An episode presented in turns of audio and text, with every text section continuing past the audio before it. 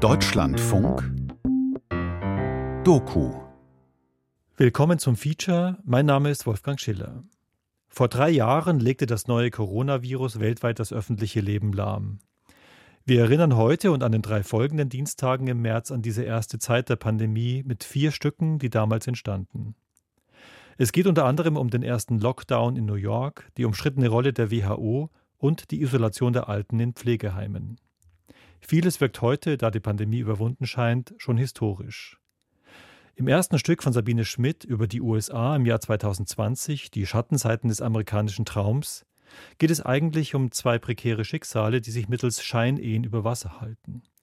Die Corona-Pandemie bildet nur den Hintergrund, erscheint samt einem US-Präsidenten Trump, der Desinfektionsmittel als Medizin empfiehlt, eher wie das Symptom einer viel tiefer gehenden Krise. Die USA im Jahr 2020. Die Schattenseiten des amerikanischen Traums. Feature von Sabine Schmidt. Saturday, March 28th at 10 a.m. I am lying on the couch. My head is just like so heavy. Samstag, 28. März, 10 Uhr morgens. Ich liege auf dem Sofa, mein Kopf ist schwer. Meinem Körper geht's okay, aber der Kopf ist einfach so schwer. Manchmal habe ich Fieber und mir geht's echt schlecht und dann gibt's Momente, wo es mir wieder besser geht. Und auf einmal habe ich dann wieder Fieber und bin so erschöpft, dass ich mich überhaupt nicht bewegen kann. Rita ist 37 Jahre alt in den Südstaaten groß geworden. Seit zehn Jahren lebt sie in Brooklyn, New York. Nicht in einem der angesagten Teile Brooklyns, sondern weit im Süden. Ihr Apartment teilt sie sich mit zwei Mitbewohnerinnen und ihren zwei Katzen. Dort lebt sie in einem sechs Quadratmeter großen Zimmer und einem etwa gleich großen Arbeitsraum. Keine Ahnung. Es ist so komisch. Die ganze Zeit geht's auf und ab. New York York hat's echt hart erwischt. Hier haben so viele Menschen mittlerweile das Virus, dass es nichts Besonderes mehr ist, wenn man es hat. Mittlerweile haben wir 5% aller Fälle weltweit. Sie machen gerade aus jedem möglichen Gebäude ein Krankenhaus. Und sie sagen, dass es Ende der Woche keine Masken mehr gibt.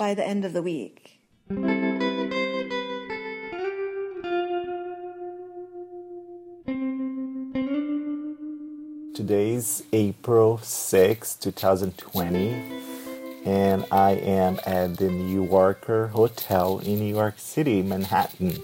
Heute ist der 6. April 2020. Ich bin im New Yorker, das ist ein Hotel in Manhattan. Ich bin Krankenpfleger und bin hier gelandet, weil ich diesen Job angenommen habe, um die umliegenden Krankenhäuser zu unterstützen. Marcelo ist 38 Jahre alt und aus Brasilien.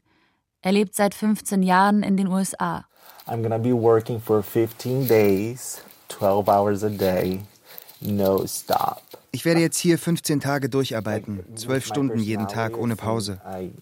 Ich bin ziemlich aufgeregt und habe Angst davor. Aber wenn ich jetzt nicht helfen würde, hätte ich auch kein gutes Gefühl. But I would feel like helpless if I didn't do this, you know. I just read the news today. They just had a low day of deaths. Gerade habe ich noch mal Nachrichten gehört. Die Todesrate war heute geringer als sonst. Es sind 400, 500 Menschen gestorben. Sonst waren das doppelt so viele hier in New York City.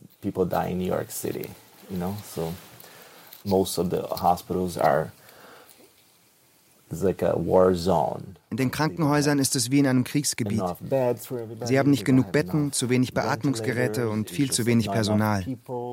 Es gibt extrem viele Patienten, die das Gefühl haben zu ersticken. Und dein Job ist zu entscheiden, um wen du dich als erstes kümmerst. Um das Ansteckungsrisiko so gering wie möglich zu erhalten, wurden Ärzte und das Pflegepersonal in Hotels untergebracht. In kleinen Bussen werden sie jeden Tag in die Krankenhäuser gefahren. Und sie testen dich nicht einmal, weil sie Angst haben, dass du positiv bist und dann nicht mehr arbeiten kannst. Oh,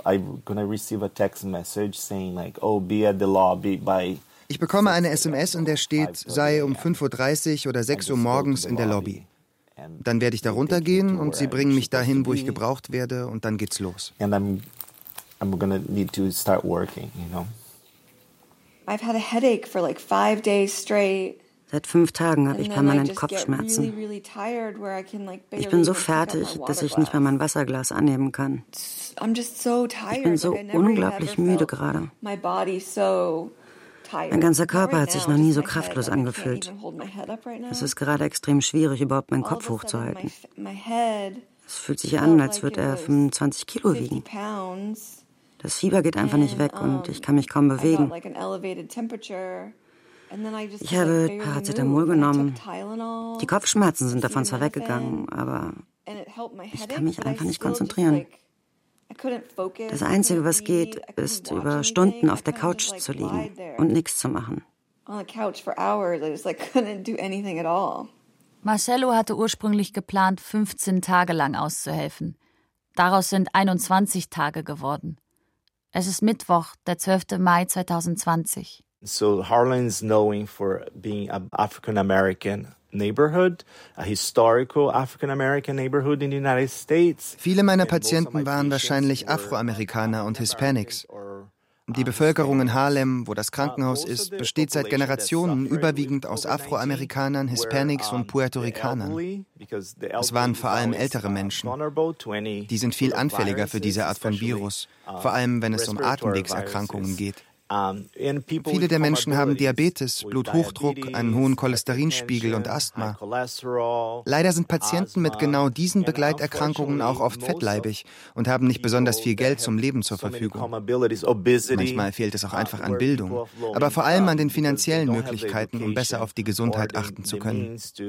Einige der Patienten hatten auch keine Papiere, also vermutlich keine Aufenthaltsgenehmigung in den USA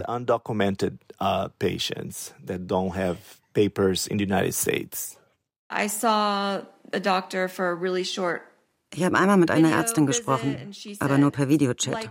Sie meinte, dass die Wahrscheinlichkeit sehr hoch ist, dass ich Corona habe. Aber alles, was sie mir geraten hat, war, bleiben Sie einfach zu Hause und halten Sie Abstand zu anderen Menschen und nehmen Sie etwas Xanax, um sich zu beruhigen. Das war's. Das war mein Arztbesuch. Ich hatte zu diesem Zeitpunkt keine Krankenversicherung, also musste ich 165 Dollar dafür bezahlen. Ich habe seit Anfang 2020 keine Krankenversicherung mehr, weil meine Ehe geschieden wurde und unsere gemeinsame Versicherung damit auch zum 31. Dezember 2019 gekündigt wurde. Ritas größte Sorge gilt nicht ihrer Gesundheit. Es sind die Kosten für eine Behandlung, vor denen sie am meisten Angst hat.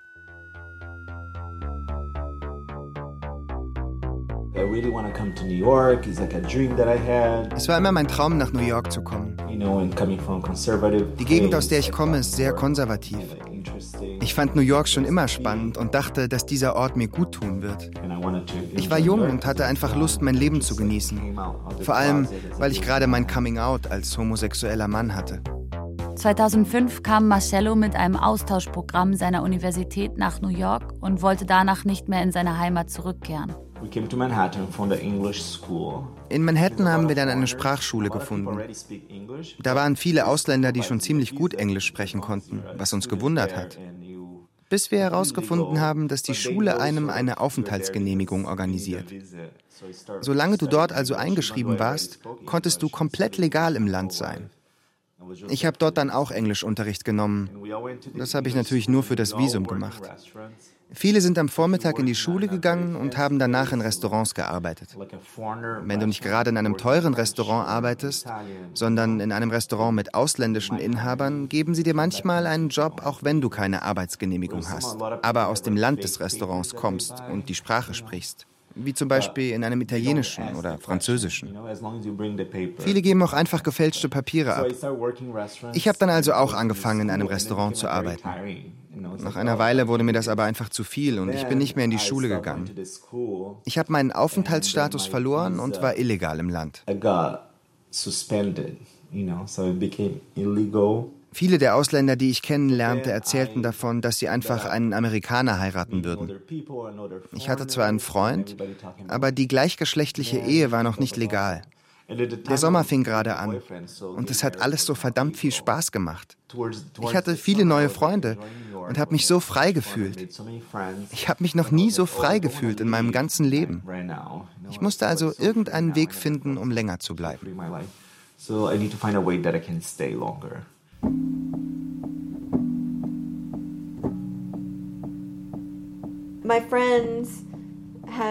Ein Freund von mir hatte einen guten Freund, der jemanden heiraten wollte, um im Land bleiben zu können. Als er mich fragte, hat mich das erst total verunsichert. Ich fand diesen Vorschlag beängstigend. Vor allem aber, weil ich gar nichts darüber wusste. Mich hat das wirklich nervös gemacht. Bis ich herausgefunden habe, dass ich dafür bezahlt werde. Dann war mir sofort klar, dass ich das auf jeden Fall machen werde, weil mir dieses Geld gerade sehr helfen würde.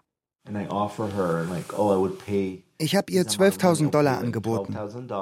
Ich habe von anderen Leuten gehört, wie viel sie bezahlt haben.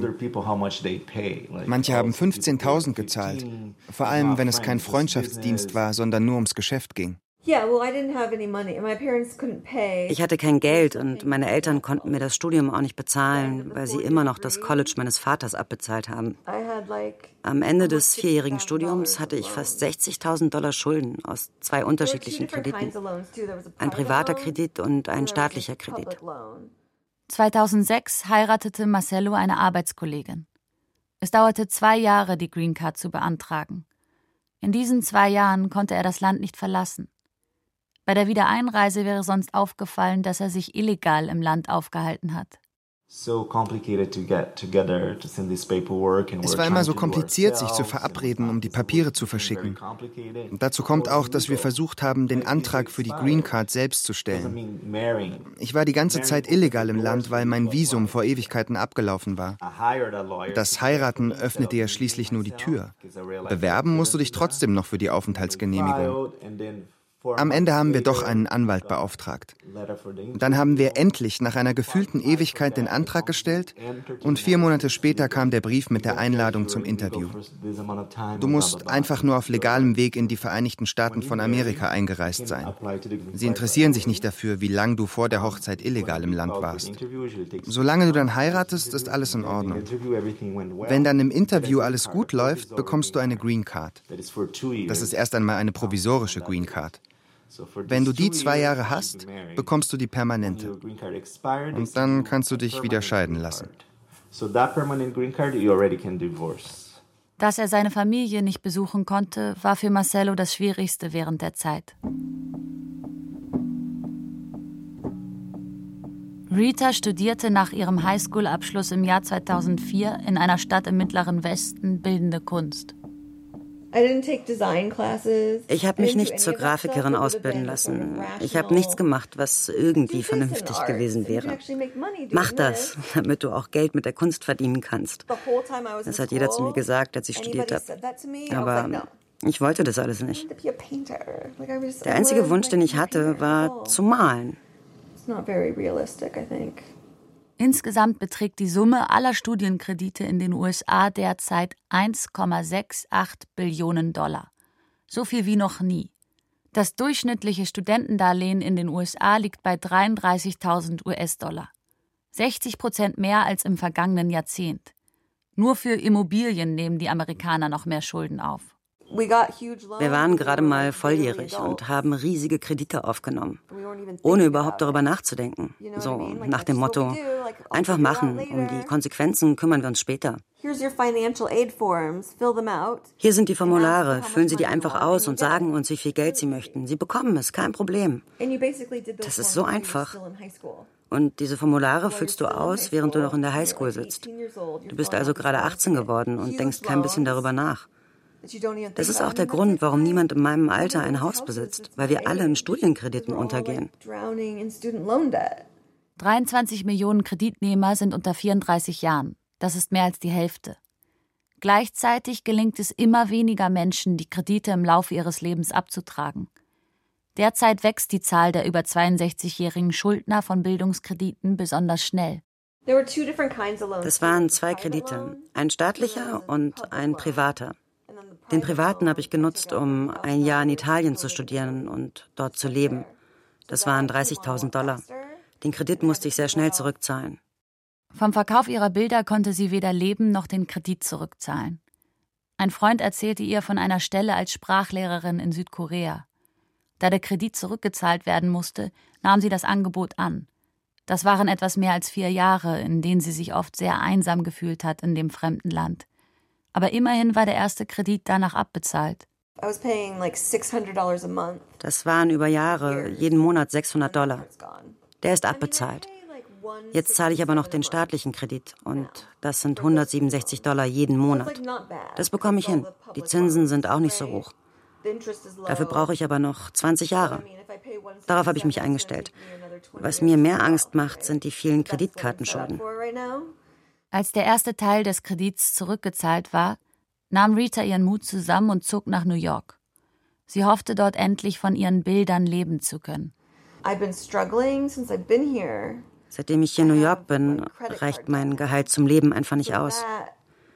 Für viele Rechnungen muss ich meine Kreditkarte benutzen, zum Beispiel für die Rechnung vom Krankenhaus letztes Jahr. Das stresst mich gerade mehr als der Studienkredit.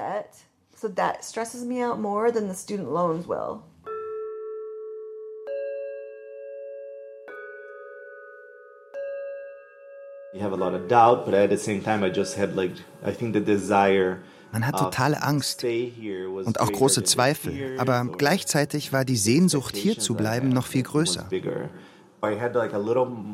Ich hatte ein bisschen was gespart und konnte meinen Bruder bitten, mein altes Auto zu verkaufen, das noch zu Hause rumstand.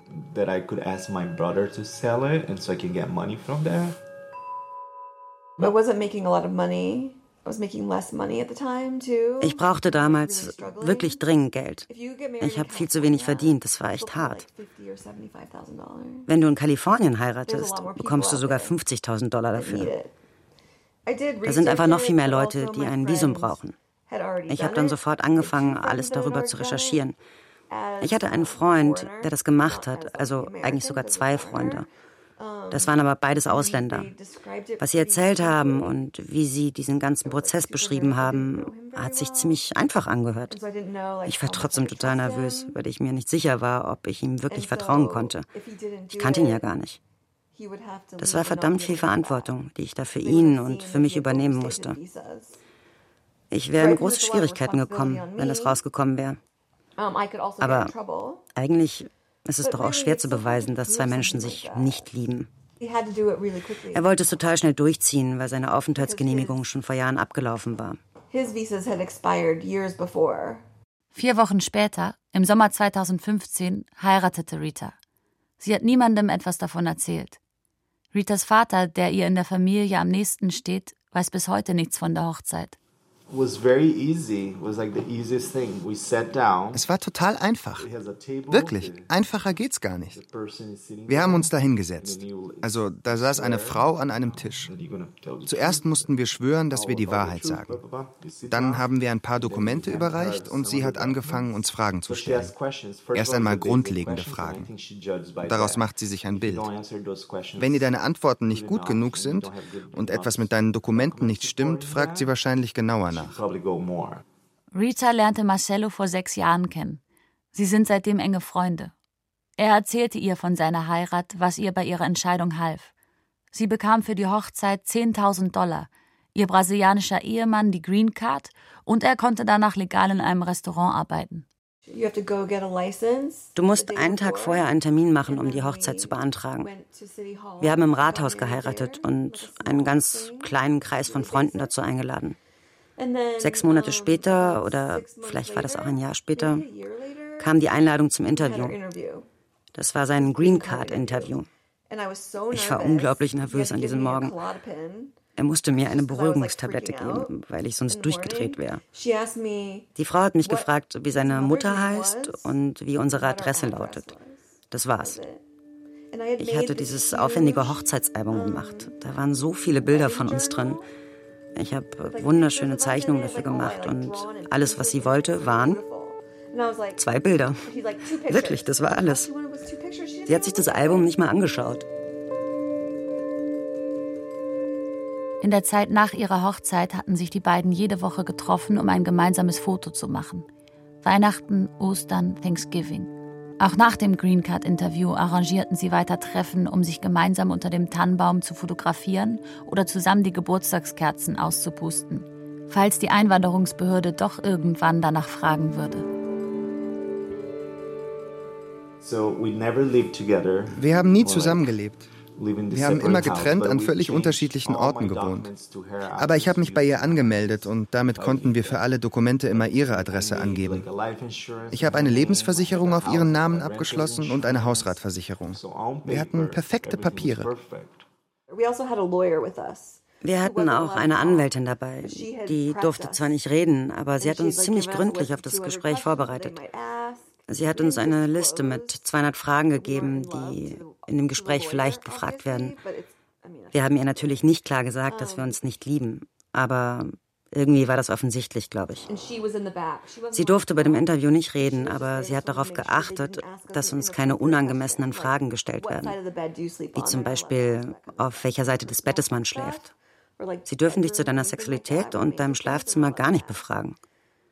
Ich habe also vorher die Antworten für all diese 200 Fragen, die sie uns gegeben hat, auswendig gelernt. Sie hat mich gebeten, ihr zwei Dokumente zu geben, auf denen unsere beiden Namen stehen. Ich habe ihr einen Brief unserer Bank gegeben und ein Versicherungsdokument, auf dem unsere Namen standen. Sie hat das in unsere Akte getan und dann gesagt, Ihre Green Card ist genehmigt. Sie sollten sie in ungefähr 90 Tagen erhalten. Den Kontakt zu seiner Ex-Frau hat Marcello in den letzten Jahren verloren. Er weiß nur, dass sie selbst gar nicht mehr in den USA lebt. Insgesamt hat die US-amerikanische Einwanderungsbehörde 2019 noch knapp 577.000 Green Cards ausgestellt. Sie zeigt sich dabei zunehmend restriktiv. Laut dem Cato Research Institute lag die Ablehnungsrate zuletzt um 80 Prozent höher, verglichen mit der Ablehnungsquote am Ende der Amtszeit von Barack Obama. Wir sind beide weiß. Das hat alles einfacher gemacht. Er ist weiß und kein Moslem. Und ich bin eine weiße Frau. Ich bin mir sicher, wenn er aus Saudi-Arabien oder Afrika kommen würde, wäre das anders gelaufen. Vor allem mit unserer aktuellen Regierung. Menschen aus manchen Regionen dürfen hier nicht mal mehr einreisen. They care more about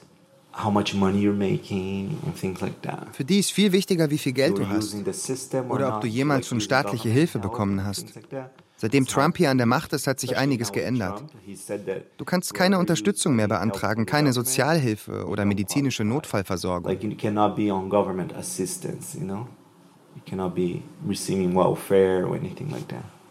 Seit einer Gesetzesänderung im Oktober 2019 verliert jeglichen Anspruch auf eine Green Card wer länger als zwölf Monate innerhalb eines Zeitraums von 36 Monaten staatliche Hilfe beansprucht hat.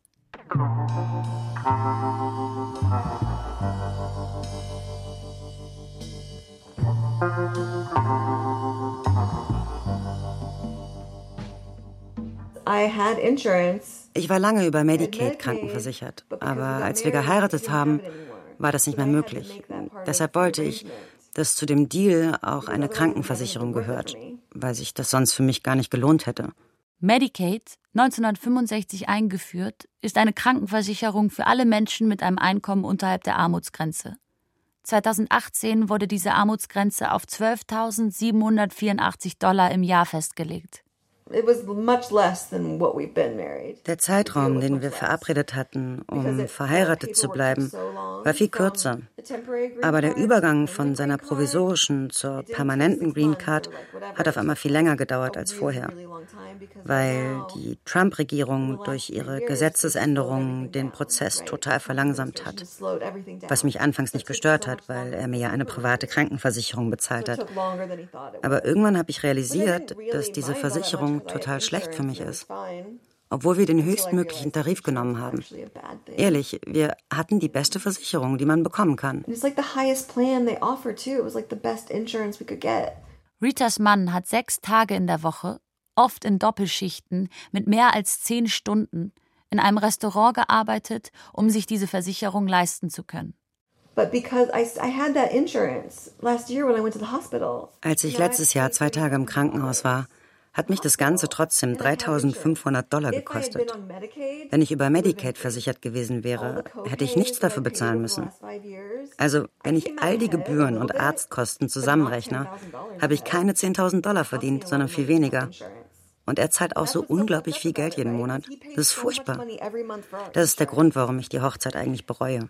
I do sort of regret it in some ways because I have this like these huge bills. Die Gesundheitsreform Affordable Care Act aus dem Jahr 2010, umgangssprachlich Obamacare genannt, sollte der Krankenversicherung einen neuen gesetzlichen Rahmen geben. Mit Steuererleichterungen wurde ein finanzieller Anreiz für Arbeitgeber geschaffen, ihre Mitarbeiter zu versichern. Zusätzlich wurde Medicaid 2014 auf Einkommen bis 17.642 Dollar ausgeweitet. Dank der Reform halbierte sich die Zahl der Menschen ohne Krankenversicherung im Jahr 2016 auf immerhin nur noch 26,7 Millionen.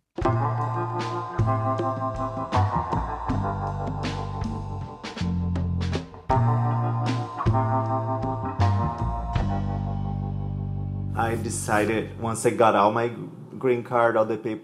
als ich die Green Card dann endlich hatte, war meine Entscheidung klar, dass ich hier nochmal studieren wollte. Ich habe mich nach einer neuen Herausforderung gesehnt. Irgendwie hat mich die Gesundheitsbranche interessiert. Vor allem, weil man leicht eine Arbeit findet und das dann auch ziemlich sichere Jobs sind. Mein Studium hat dann sechs Jahre gedauert. Ich saß von morgens bis nachmittags in der Schule und am Abend habe ich gearbeitet, um mir das alles leisten zu können. Für die letzten zwei Jahre seines Studiums hat Marcello ebenfalls einen Studienkredit aufgenommen. Er schätzt, dass er ihn in fünf Jahren abgezahlt hat. Während des Studiums hatte Marcello einige glückliche Beziehungen. Das ändert sich, als er beginnt, als Krankenpfleger zu arbeiten. Der Schichtdienst frustriert ihn. Er hat das Gefühl, weniger Kontrolle über sein eigenes Leben zu haben und nicht genug Kraft für eine Beziehung. Er lebt mittlerweile in einem Apartment in einer angesagten Gegend Brooklyns. Aber seine letzte Beziehung liegt schon einige Jahre zurück. Auch Rita empfindet ihre Lebenssituation oft als frustrierend. Sie macht traurig, dass sich der Lebensstil der meisten ihrer Freunde verbessert hat, während sie selbst seit Jahren auf der Stelle steht. Seit Anfang Mai ist sie zumindest wieder über die staatliche Notfallversorgung Medicaid krankenversichert.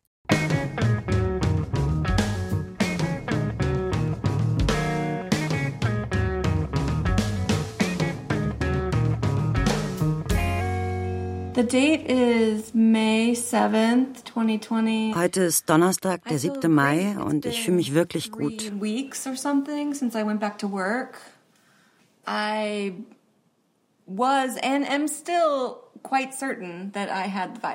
Seit circa drei Wochen kann ich jetzt wieder arbeiten. Ich bin immer noch ziemlich sicher, dass ich das Virus hatte. In New York hat man am Anfang nur einen Test bekommen, wenn dir ein Arzt ein Rezept dafür ausgestellt hat. Diese Tests wurden sicherlich geprüft, bevor sie zugelassen wurden. Von der FDA, der Food and Drug Administration. Jetzt gibt es tonnenweise Tests zu kaufen, die vermutlich vorher überhaupt nicht geprüft worden sind. Ich glaube irgendwie, dass der Test, den ich gemacht habe, einer davon war. Er war negativ. Ich glaube das einfach nicht.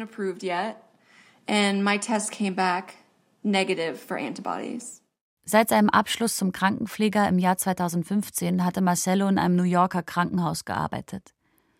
Im März 2020 hatte er sich gerade eine Auszeit genommen, um neu über seine berufliche Zukunft nachzudenken, als Corona ausbrach und er daher Anfang April wieder in den Dienst zurückkehrte, vorab nur für eine dreiwöchige Notschicht. That was very intense, but one of the most beautiful things was the healthcare providers were very united. Das waren so intensive Erfahrungen. Uh, es war aber auch schön zu fühlen, dass alle zusammengehalten haben. Der bedeutendste Moment für mich war die Begegnung mit einem meiner ersten Patienten. Er lag im Sterben und einer der Mitarbeiter sagte mir, dass ich aus dem Raum gehen solle hinter die Glasscheibe. Ich konnte diesen Patienten aber einfach nicht alleine uh, sterben lassen. Ich hatte ja Schutzkleidung an. Ich bin einfach bei ihm geblieben und habe seine Hand gehalten.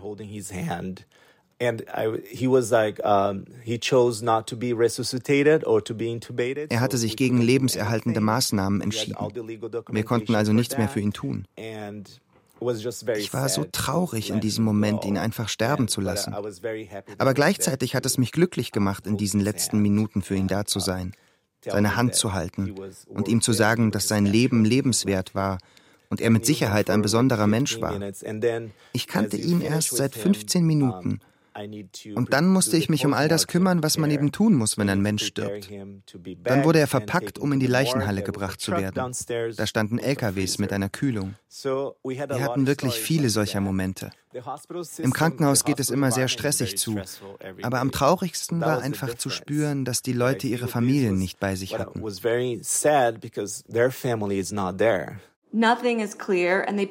Das ist alles so verwirrend. Ich glaube meinem negativen Testergebnis einfach nicht. Ja, vielleicht hat mein Körper auch keine Antikörper gebildet. Sie sagen ja, dass manche Menschen die Antikörper gar nicht produzieren. Die amerikanische Behörde für Lebens- und Arzneimittel FDA gibt am 18. April 2020 eine Pressemitteilung heraus, wonach die anfänglich eingesetzten Tests nicht mehr zur Diagnose einer SARS-CoV-2-Infektion verwendet werden sollten. Ich bin wirklich so selten krank. Ich arbeite mit Kindern, die ständig krank sind. Wenn die erkältet sind, stecken sie meistens alle in der Familie an. Und ich bleibe trotzdem gesund. Am Ende seines dreiwöchigen Noteinsatzes litt auch Marcello unter trockenem Husten und Fieber, typischen Covid-19-Symptomen also. Im Nachhinein bestätigte ein Antikörpertest, dass er sich infiziert hatte. I think no healthcare providers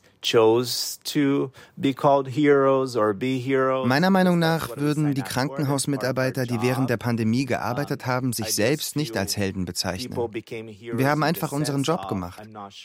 Ich habe in dieser Zeit so tolle Menschen kennengelernt. Die waren einfach selbstlos. Und wenn du stirbst, willst du genau solche Menschen um dich herum haben. Ich finde, die Menschen sind zu Helden geworden.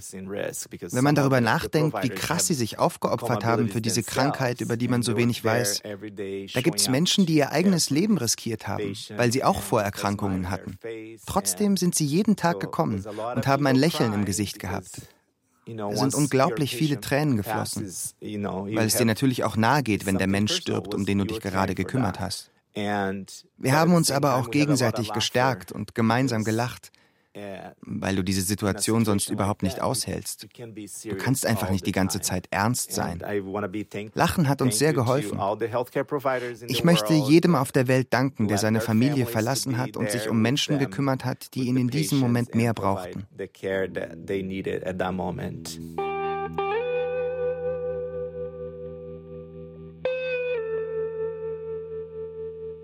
Marcelo lebt jetzt seit 15 Jahren in den USA. Als Anfang Mai die Zahlen der Covid-19-Fälle in Brasilien enorm angestiegen sind, wünschte er sich wieder bei seiner Familie zu sein. Im Moment wäre es ihm zu unsicher, die Vereinigten Staaten zu verlassen. Rita hat vor allem Angst vor einer zweiten Amtszeit von Donald Trump. I'm pretty much down the line a Democrat voter. Ich habe schon immer die Demokraten gewählt. Ich hoffe einfach sehr, dass durch die Erfahrungen, die wir hier gerade mit der Pandemie machen, die Menschen endlich eine andere Einstellung zur Gesundheitsversorgung bekommen und das auch bei der Präsidentschaftswahl berücksichtigen. Es geht aber leider auch sehr viel um Ideologie zwischen Demokraten und Republikanern. Das größte Thema und der Grund, warum manche Menschen niemals die Demokraten wählen würden, ist Abtreibung. Unglaublich, aber es gibt immer noch Menschen, die gegen Abtreibung sind. Some people will not ever vote Democrat because of that one issue. I mean, I think since Joe Biden became the frontrunner of the election. Erst seit Joe Biden Spitzenkandidat der Demokraten ist, gehört die Gesundheitsversorgung wirklich zum demokratischen Programm. Vorher waren das sozialistische Gedanken aus Bernie Sanders Umfeld. Alle seriösen Medien machen gerade darauf aufmerksam, wie wichtig das für unsere Gesellschaft wäre. Die einzigen, die sich klar dagegen aussprechen, sind Fox News. Minus Fox News, so all of like the reputable media outlets are all pushing that kind of thing. Amerika ist einfach ein extrem gespaltenes Land. Hier spielt vor allem Geld die größte Rolle. Viele Menschen sprechen jetzt über eine Art gemeinschaftliche Gesundheitsversorgung. Ich finde diese Idee gut und ich glaube auch, dass es machbar wäre, weil Amerika über enorme Ressourcen und vor allem über genug Geld verfügt. Aber sie geben das Geld einfach für komplett andere Sachen aus. Gesundheitliche Versorgung hat für den Staat in keinster Weise Priorität. Und es gibt auch super viele Menschen, die absolut gegen die Idee einer universellen Gesundheitsfürsorge sind. Das sind Menschen, die sich aussuchen können, zu welchem Arzt sie gehen wollen oder in welches Krankenhaus. Das gibt den Amerikanern das Gefühl von Freiheit. Für mich ist Freiheit etwas anderes. Aber für sie zählt allein die Wahlfreiheit. Das, was die Menschen aber am meisten bei dem Gedanken an ein universelles Gesundheitssystem stört, ist, dass sie Geld für andere Menschen ausgeben müssen, obwohl sie viel gesünder sind. Ich hoffe aber einfach, dass das die Gedanken einer Minderheit sind. Die USA sind einigen Menschen hier ganz schön was schuldig. Die Sklaverei wurde gefühlt erst gestern abgeschafft und ich bin der Meinung, dass man gerade diesen Menschen gegenüber eine Verpflichtung hat und sie unterstützen sollte. Ärmere Menschen, die in Städten leben, sind meist viel liberaler als Leute aus ländlichen Gebieten. Da gibt es einfach Menschen, die noch nie in ihrem Leben etwas mit einem Schwarzen oder jemandem, der nicht weiß ist, zu tun hatten. Dadurch haben sie eine ziemliche Ignoranz diesen Menschen gegenüber entwickelt, die sich schnell in Hass verwandelt, wenn sich irgendwas in ihrem Leben verändert. Hauptsache, es bleibt immer alles schön beim Alten. Niemand denkt überhaupt daran, sein oder das Leben anderer Menschen generell zu verbessern.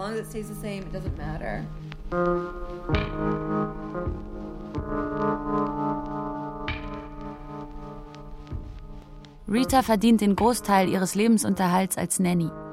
Seit sechs Jahren arbeitet sie für eine junge Familie in Manhattan. I pick up the kids from school and then I ich hole die Kinder von der Schule ab und mache Essen, spiele mit ihnen und passe am Nachmittag für vier bis sieben Stunden auf, dass sie den Tag heil überstehen. Dann arbeite ich noch für diesen Modefotografen. Ich pflege da die Datenbank und mache Assistenzaufgaben. Also eigentlich helfe ich der Mutter der Kinder, auf die ich aufpasse. Sie ist die eigentliche Assistentin des Fotografen. Ich mache all das, worauf sie keine Lust hat. Etiketten ausdrucken, lauter solche Sachen. Es fällt mir aber oft schwer, mich zu motivieren, weil mich das alles total unglücklich macht. Seit Rita in New York lebt, liegt ihr Verdienst offiziell unterhalb der Armutsgrenze. Daher bekommt sie die staatliche Notfallversorgung Medicaid. Meine Arbeitgeberin zahlt mir 500 Dollar pro Woche und ab und zu etwas mehr, wenn es mehr Stunden werden als verabredet. All das Geld bekomme ich in bar. Ich zahle also nur Steuern auf das, was ich von der Firma des Fotografen bekomme. Letztes Jahr habe ich gerade einmal 2500 Dollar als Einkommen in meiner Steuererklärung angegeben. Das ist zwar gelogen, aber anders habe ich keine Chance, in eine Krankenversicherung zu kommen. Ich kann mir die 300 Dollar monatlich und all die zusätzlichen Kosten für eine private Versicherung einfach nicht leisten. Ritas Wohnung ist nicht nur klein, sie muss auch mit den beiden Mitbewohnerinnen auskommen. Beide haben künstlerische Berufe und sind Mitte 50. Die Vorstellung, mit 50 immer noch dieses Leben zu führen, macht Rita Angst. Die Gegend im südlichen Teil Manhattans, in der sich ihre Freunde treffen, ist 45 Minuten mit der Bahn entfernt. Besonders auf dem Rückweg fühlt sie sich in der Bahn nicht sicher. Weil sie sich kein Taxi leisten kann, verzichtet sie manchmal ganz auf die Fahrt. Auf der anderen Seite fehlt ihr der Austausch mit ihren Freunden und mit anderen Künstlern. Sie arbeitet immer allein zu Hause. Um, I think that I would be smarter about it. Wenn ich heute noch einmal so heiraten würde, wäre ich natürlich schlauer und würde viel mehr Geld dafür verlangen. Ich hätte generell kein Problem damit, das normal zu machen. Rita hat auch schon über andere Methoden nachgedacht, an Geld zu kommen. Wenn ich als Leihmutter arbeiten würde zum Beispiel, wenn ich ein Kind für jemand anderen austragen würde, zahlen sie dafür an die 100.000 Dollar. Aber ich bin schon zu alt dafür. Mein Körper ist leider nicht mehr der jüngste, um gesunde Babys zu bekommen. Die Schwangerschaften in meinem Alter werden schon als Risikoschwangerschaften bezeichnet, aber ich habe darüber wirklich nachgedacht. Auch meine Eizellen zu verkaufen, aber selbst dafür bin ich zu alt.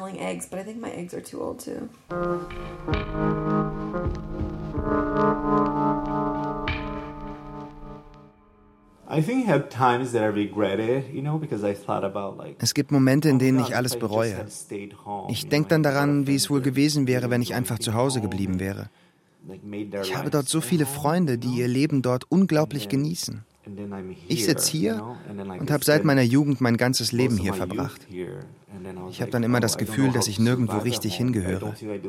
Ich weiß, dass ich kein Amerikaner bin, aber wenn ich in Brasilien bin, geben mir die Menschen das Gefühl, dass ich zwar Brasilianer bin, aber überhaupt keine Ahnung habe, wie die Dinge dort laufen. Ich wohne da einfach schon so viele Jahre nicht mehr.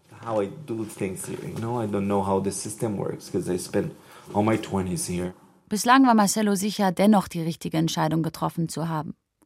Seit Trump an der Macht ist, ist er sich nicht mehr sicher. Vor allem die Gesundheitspolitik enttäuscht ihn. Die Trump-Regierung hat die Versicherungspflicht wieder abgeschafft. 2019 war die Zahl der Menschen ohne Krankenversicherung bereits wieder um 2,3 Millionen höher als noch im Jahr 2016. Er hat große Angst vor der Präsidentschaftswahl am 3. November.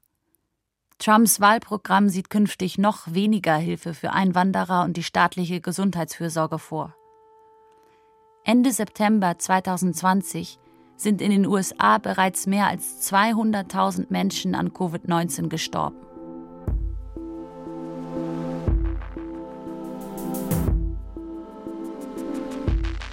Zehnter August 2020. Rita und Marcello haben sich seit März also seit sich die Pandemie in New York ausgebreitet hat, nicht mehr gesehen.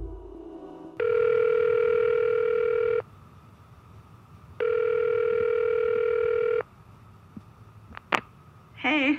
Wie geht's? I'm good. How Was machst du so? I'm good. Mir geht's gut. Ich bin zu Hause. How's work? Wie ist denn dein Job zurzeit? Weißt du, das hat sich manchmal fast wie eine religiöse Mission angefühlt wegen Corona. Ihr musstet da alle an einem Strang ziehen. Das war total wichtig in dem Moment. Yeah. I think actually I want to do it again. I was actually look, looking into going to Texas. Ja, ich glaube sogar, dass ich das nochmal machen möchte. Ich habe letztens eine Ausschreibung für Texas gesehen. Ich denke gerade darüber nach, meinen Job hier in New York einfach auf Eis zu legen und dorthin zu gehen. Aber sag, wie geht's dir? Was machst du?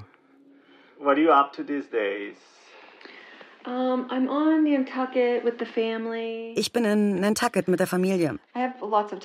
Ich habe aber relativ viel Zeit, weil die Kinder tagsüber im Camp sind. Gerade arbeite ich an einem Buchstabenbuch für Kinder. Die Situation ist trotzdem einfach nicht wirklich gut. Ich bin einfach nicht gut darin, meine eigenen Sachen zu promoten. Hast du mal darüber nachgedacht, Illustrationen für eine große Firma zu machen und damit Geld zu verdienen? Ehrlich gesagt habe ich das nie wirklich probiert. Vor allem in den letzten fünf Jahren nicht. Aber sag mal, wann willst du denn jetzt nach Texas gehen? Das versuche ich gerade rauszufinden. Vielleicht schon nächste Woche. Ich glaube, ich würde gern versuchen, für vier Wochen nach Texas zu gehen. Irgendwie ist das meine Strategie, diese ganze Situation zu bewältigen. Im Moment ändert sich für mich hier alles total. Vielleicht sollte ich die nächsten Wochen auch dazu nutzen, mir einen detaillierten Businessplan zu machen. Und dann nach Menschen suchen, die mir dabei helfen könnten, endlich weiterzukommen. Ich habe wirklich große Hoffnung, dass dieses Kinderbuch, an dem ich gerade arbeite, erfolgreich wird. Die Geschichte ist toll und der Autor hat sogar schon einen Agenten dafür, der das dann für uns verkaufen will. Ich stecke da gerade meine komplette Energie rein und ich hoffe einfach, dass es endlich mein Sprungbrett wird. Ich meine, klar, man kann mit Büchern nicht wirklich viel Geld verdienen, aber vielleicht werden die Menschen auf mich aufmerksam. Ja, Publicity. Wäre toll für dich. Okay, du, ich, ich muss Schluss machen. Ich muss los und die Kinder aus dem Camp holen. Alright. Thank you for calling. Love you. Alright. Bye bye. Alright. I love you. Alright. Bye. Letzter Stand: Rita und Marcello im Oktober 2020. Rita hat einen großen Illustrationsauftrag bekommen, von dem sie jetzt ein paar Monate lang leben kann. Sie hat nach fünf Jahren das erste Mal bei der Familie um eine Gehaltserhöhung gebeten. Mit Erfolg. Marcelo denkt inzwischen darüber nach, zurück nach Brasilien zu gehen, sollte Donald Trump die Wahl doch noch einmal gewinnen.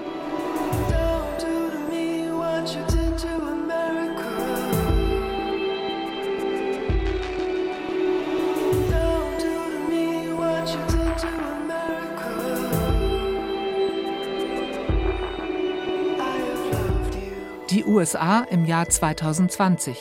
Die Schattenseiten des amerikanischen Traums. Feature von Sabine Schmidt. Es sprachen Lola Klamroth, Andrei Kaczmarczyk und Merle Wasmuth. Ton und Technik Wolfgang Rixius und Jens Müller. Regie Claudia Katanek. Redaktion Tina Klopp. Sie hörten eine Produktion des Deutschlandfunks 2020.